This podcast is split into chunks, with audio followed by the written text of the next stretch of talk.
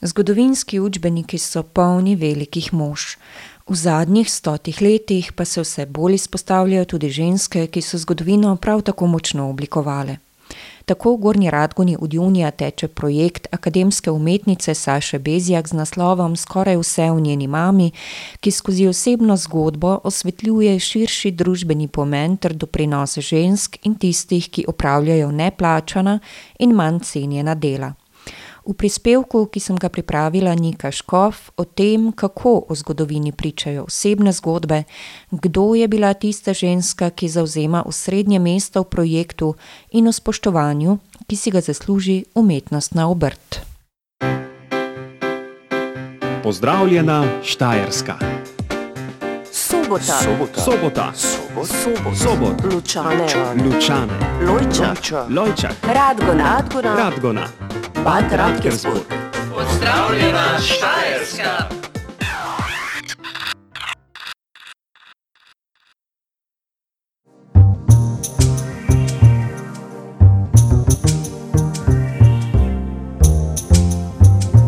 Agora Divan. Vsak dan od 13 do 15. Vlogo ženske, trgovke, mame, gospodinje, rokodelke je Saša Bezjak, akademska slikarka in kiparka, tematizirala v svojem zadnjem projektu Skoraj vse v njeni mami, ki je od pričetka junija potekal v Gornji Radgoni v sodelovanju s številnimi različnimi organizacijami in društvi. Saša Bezjak, kaj je tisto, česar si se dotaknila v projektu Skoraj vse v njeni mami? Za kakšen umetniški projekt gre?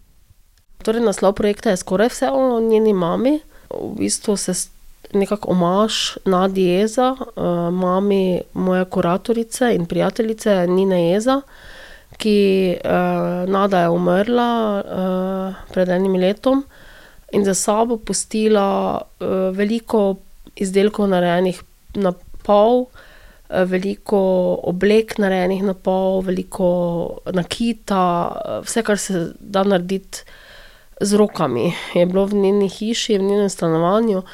In, nekako je padla ideja z moje strani, da bi lahko temu preprostemu delu, tej preprosti dejavnosti, na neki način obrtniški, dali neki pomen s tem, ko bi naredili spomin na njo z razstavo.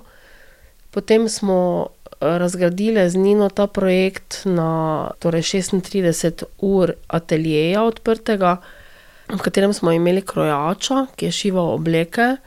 Jaz sem tudi slikala, tudi organizirala, je zgodilo se je šest dogodkov v okviru tega odprtega ateljeja za javnost. in, zaključili z zadnjim dogodkom, ki ni tako zelo vezan na neko obrt, ampak izpostavi ženske kot, pomemben člen družbe, ki so se izgubile nekje v zgodovini, ki niso bile nikoli omenjene, vedno so se delale aleje velikih moža, ženske smo pa pozabili. In sem hotela na to tudi opozoriti.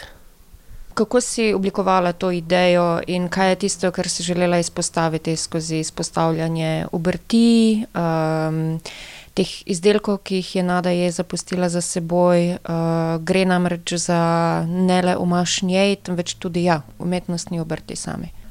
Ko sem bila otrok, sem bila deležna večkratnih merjenj z metrom moje tete krojačice. in to je bil nepopisni užitek, ki se ga še danes spomnim, ker je bilo vedno v pričakovanju neke nove obleke. Kasneje vemo, da je tekstilna industrija to nekako izrinila in, že mama je vedno vodila na vasi, kjer živita z očetom, ročnodelski krožek. ročno delo je slabšalno bilo vedno, ni bilo cenjeno. je bilo, deležne so ga bile spet samo ženske, ponavadi stereotipno so ženske se ukvarjale z ročnim delom. In, povezati umetnost z ročnim delom je neki izziv, ker nekim šablonskim izdelkom dodaš kreativnost, neki smisel. To pomeni, da ni samo akt slikanje akta, umetnost, ampak tudi tako, v narekovajih, žensko delo, ne? ročno delo lahko umetnost. Ne? Tu je ta povezava in uh, Nada Jeza je bila velika kreativka. Recimo, za njo smo našli v torbicah, mnogih torbicah, ki jih je zapustila, na taki mali trikotniček zložene polvinilaste vrečkice. Ko minimalno prostora zavzamejo v torbici, a v vsaki torbici je imela tako vrečkico skoraj. Imela je tukaj pred sabo mama takšen mali parfumček, ne? čist praktična ženska je bila. Uh, v vsakem žepku je imela, ne vem, pet ali pa deset evrov. Ne, ker vedno prav pride, če kam greš, pa nimaš, pa pol v nekem žepu najdeš. Ne? Uh, izredna ženska je bila zanimiva, topla oseba, uh, bosanska kri, kar je super. Ne? Uh, in ta tip ženske smo hteli, te preproste ženske, ki te toplo sprejme, ki vedno, ko prideš k njej, te nekaj čaka na mizi. Mislim, da, da take izumirajo. No? Kar je zanimivo pri tem projektu, skoraj vse o njeni mami, je, kot si sedaj nagovorila, ravno ta preplet. Po eni strani gre za neko osebno, intimno zgodbo, ki pa priča o širši družbeni poziciji ženske. Um, kaj je bilo tisto, kar te je nagovorilo k temu, da nekako ta prikaz pelješ v tej smeri? Torej, ta osebna zgodba Nade Jeza me je nagovorila v tem smislu, ker je pogosta, hkrati pa tudi vsaka je drugačna. Ne?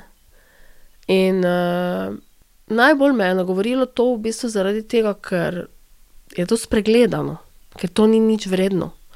Če si samohranilka, če si gospodinja, če si šivilja, če znaš vse narediti doma sama, to ni v naši družbi ni cenjeno.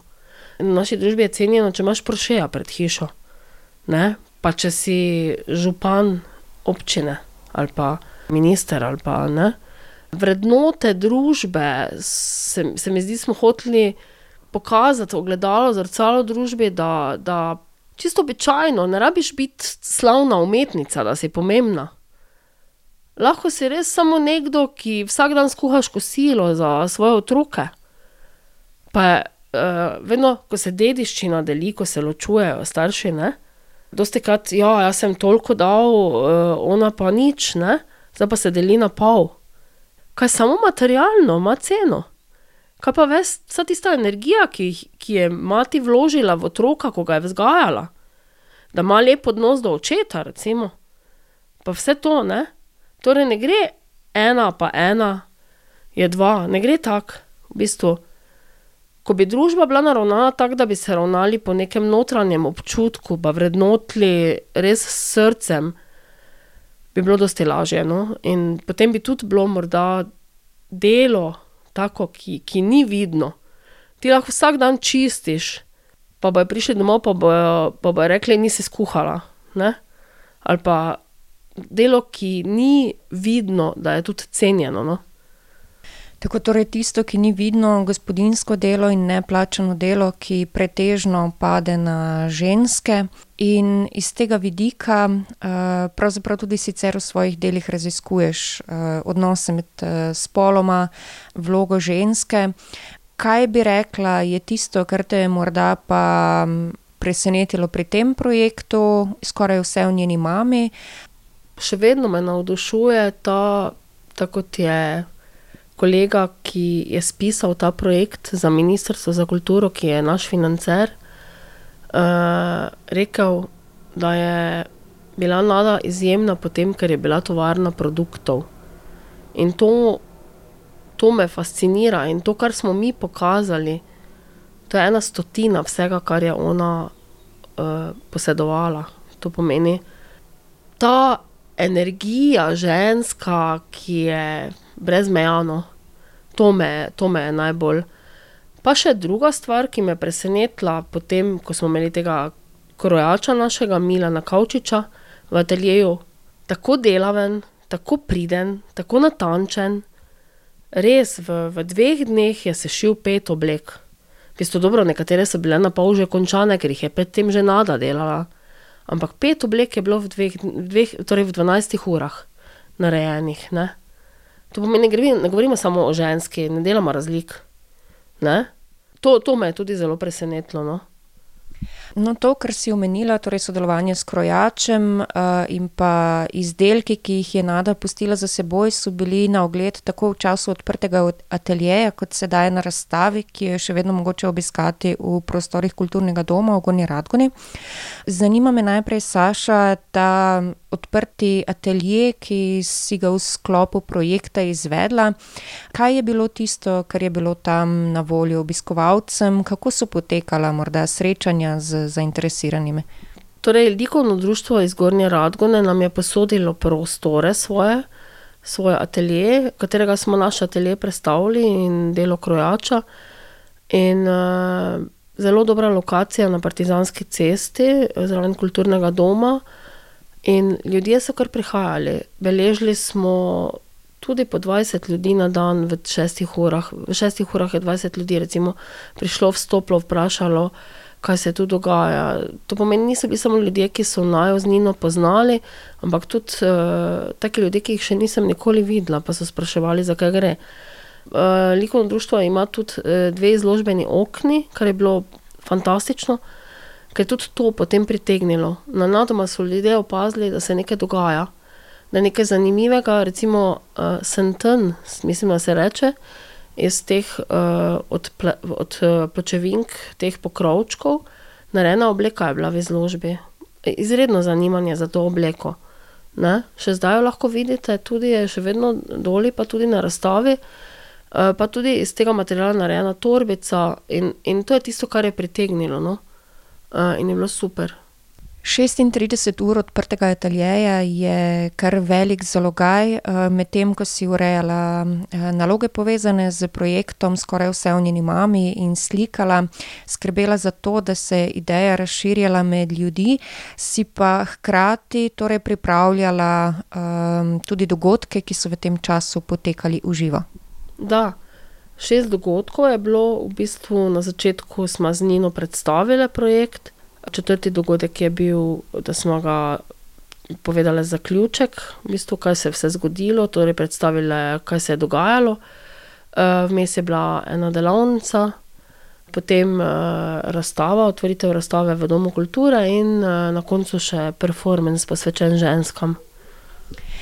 Razstava, ki je na ogled v Domu kulture do 3. avgusta, tako kot projekt nosi naslov Skoraj vse o njeni mami.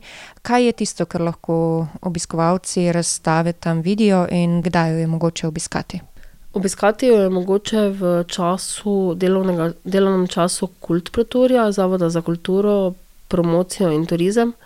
Eh, V primeru, da eh, želi kdo pogledati razstavo izven tega časa, lahko na spletu pod mojim imenom pogleda telefonsko številko in me pokliče dan prej, pa gremo odpret galerijo. Razstava pa zajema, nekako bi rekli, na tri dela bi jo lahko razdelili. Vezenine, vezena umetniška dela, ki smo jih naredili mi dve z mamo, potem obleke, ki smo jih naredili z uh, krojačem Milanom Kavčičem, mm, recimo določena obleka je poslikana z tekstilnimi barvami, to sem jaz naredila. Uh, potem avtorska moja obleka, če lahko tako rečem, uh, ki ima tudi moj podpis izvezen. Na zadnji strani eh, pa moj dizajn, sem se v tem preizkusila, pa v kombiniranju različnih eh, tekstilov. Eh, Milan je to mojo idejo spravil v obleko, eh, potem pa tudi, seveda, delček teh izdelkov Nade jeza, od nakita eh, do razno raznih pajkov, iz perlic narejenih, in pa tudi obleke, ki jih je sešila Nada. Nada ni bila šolana krojačica, Nada je bila samo uk. Tako da ti trije sklopi so zajeti v razstavi. No, en zanimiv moment tega projekta je, kot si omenila sedaj, ne zgolj to, da gre za Nado Jeza, ki je mama Nine Jeza, ki je tvoja kuratorica, ampak tudi to, da z projektom počastiš sodelovanje z svojo mamo. Ja, tako kot sem rekla, vezenje, krojenje, šivanje je bilo prisotno v naši hiši od malega, ko sem odraščala. In mama je ena in edina in sama, in moja mama je taka, da bi vse naredila, kar bi ji jaz rekla. Čist vse. Tudi take moje provokativne ideje izvezla, ne? brez zadržkov, le da je skrivala pred prijateljicami, da niso tega videle. Uh, in uh, to traja že od leta 2005, pa vse do danes, da skupaj določenem času bolj intenzivno delamo na vezeninah, potem spet malo manj, pa spet malo več. Uh, Tako da moje depo ima štiri velike kovčke vezenin. In od malih, zelo majhnih, do zelo velikih, tudi 17 metrov dolge vezenine. In na nek način je tu tudi to, ne, v bistvu tudi ženska, ročno delo, ki velja včasih za manj vredno, in je isto kot pri nadi. Ne? Ampak se pravim, spol sploh ni pomemben, ni pomembno, pomembno je delo, to delo, da, da, da mu damo vrednost.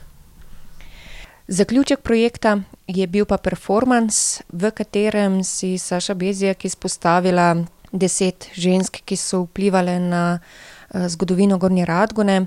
Vedno sem bila borka za ženske pravice, odkar se zavedam. Zelo težko teoretično utemeljujem te moje ideje, v bistvu živim jih v praksi.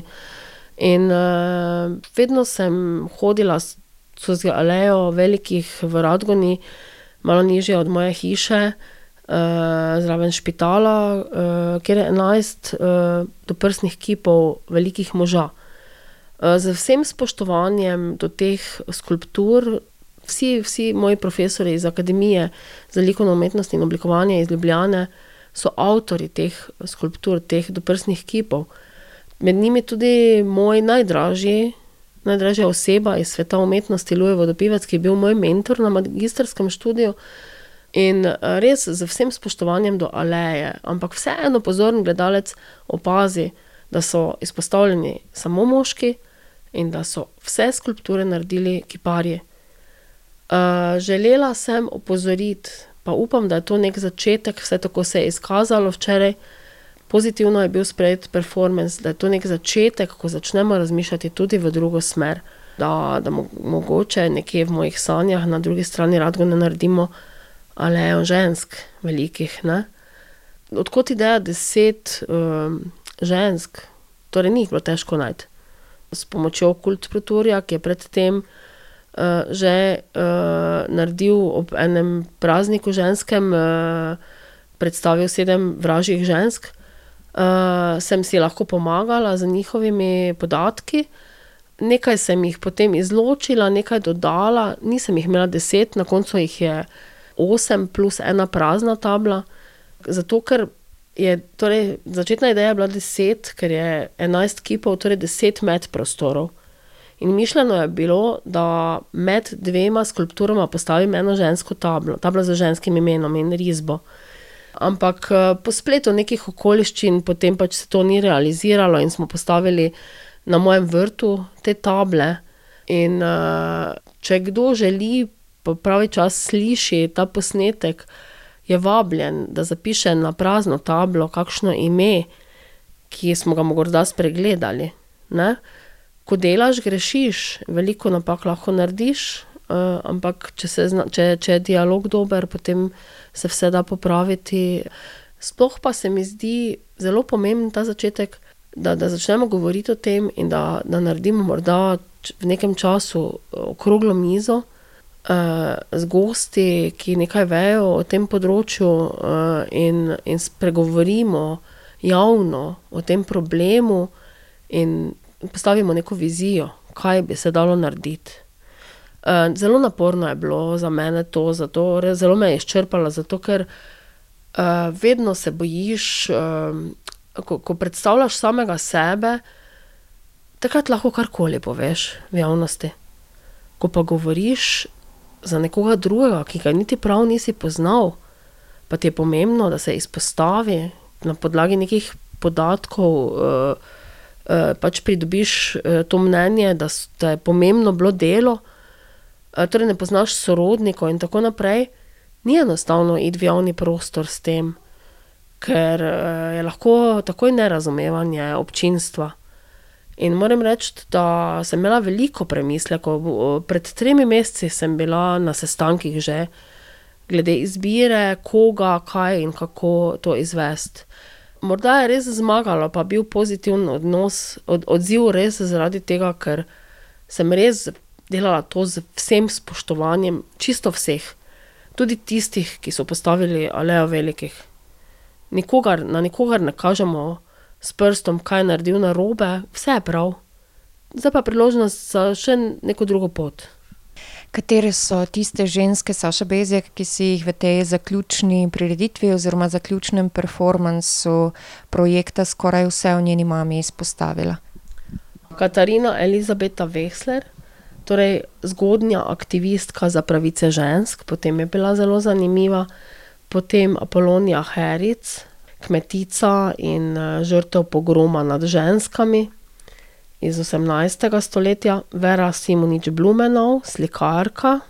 Potem imamo Marijo Rožman, aktivistka in borka za vrednote NOB, Uh, Jožefa Frankovič, pepca, partizanska bolničarka, aktivistka in delavka v skupnosti, Karolina Kolmanič, pisateljica, pedagoginja in prevajalka, Andreja Volavšek, umetnostna zgodovinarka in konzervatorka, in uh, kolegica, ki je mlajša od mene celo, ampak je ni več med nami, Jasmina Molnar Urbanič, igralka in kulturna delavka. Ko sem izbirala ženske, katere vključiti, mi je bilo zelo pomembno, da niso vključene samo umetnice ali pač ker sem sama umetnica, da se torej različne dejavnosti pa poklici vključujejo in uh, tudi časovno od 17. stoletja do 21. stoletja so zajete ženske. Niso bile le gospodinje, kar lahko bi samo res gospodini naredili, doprsni kip, recimo, ampak določeni, ampak uh, totalno enakovredne so bile uh, moškim prispevkom v našem okolju. Uh, res uh, so, so dodale, vredne so res tega ohranjanja uh, spomina na njih. Pa nočem reči, da na gospodinjo ne smemo ohranjati spomina, ampak tu, če govorimo o enakovrednosti, kako so postavili moške, pač smo na isti princip pol delovali pri ženskah.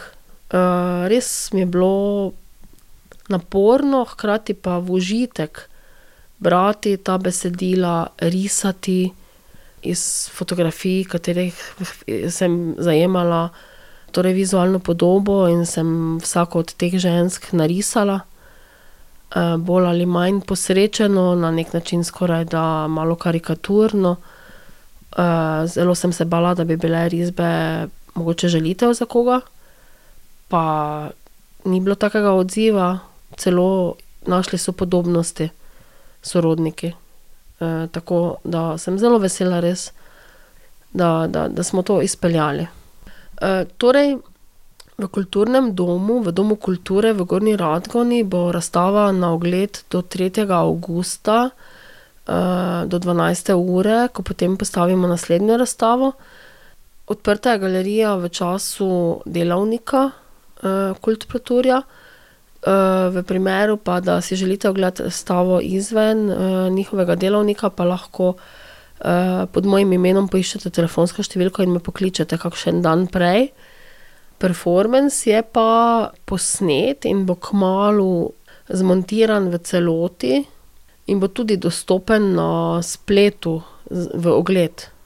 Performance ženske v Aleji Velikih je bil sklepni dogodek projekta Skoraj vse o njeni mami.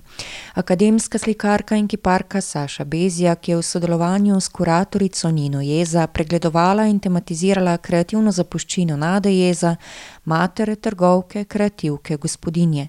Skozi eno osebno zgodbo prikažeta širši družbeni vpliv mnogih žensk, katerih kreativnost in iznajdljivost sta pomembna gradnika zgodovine.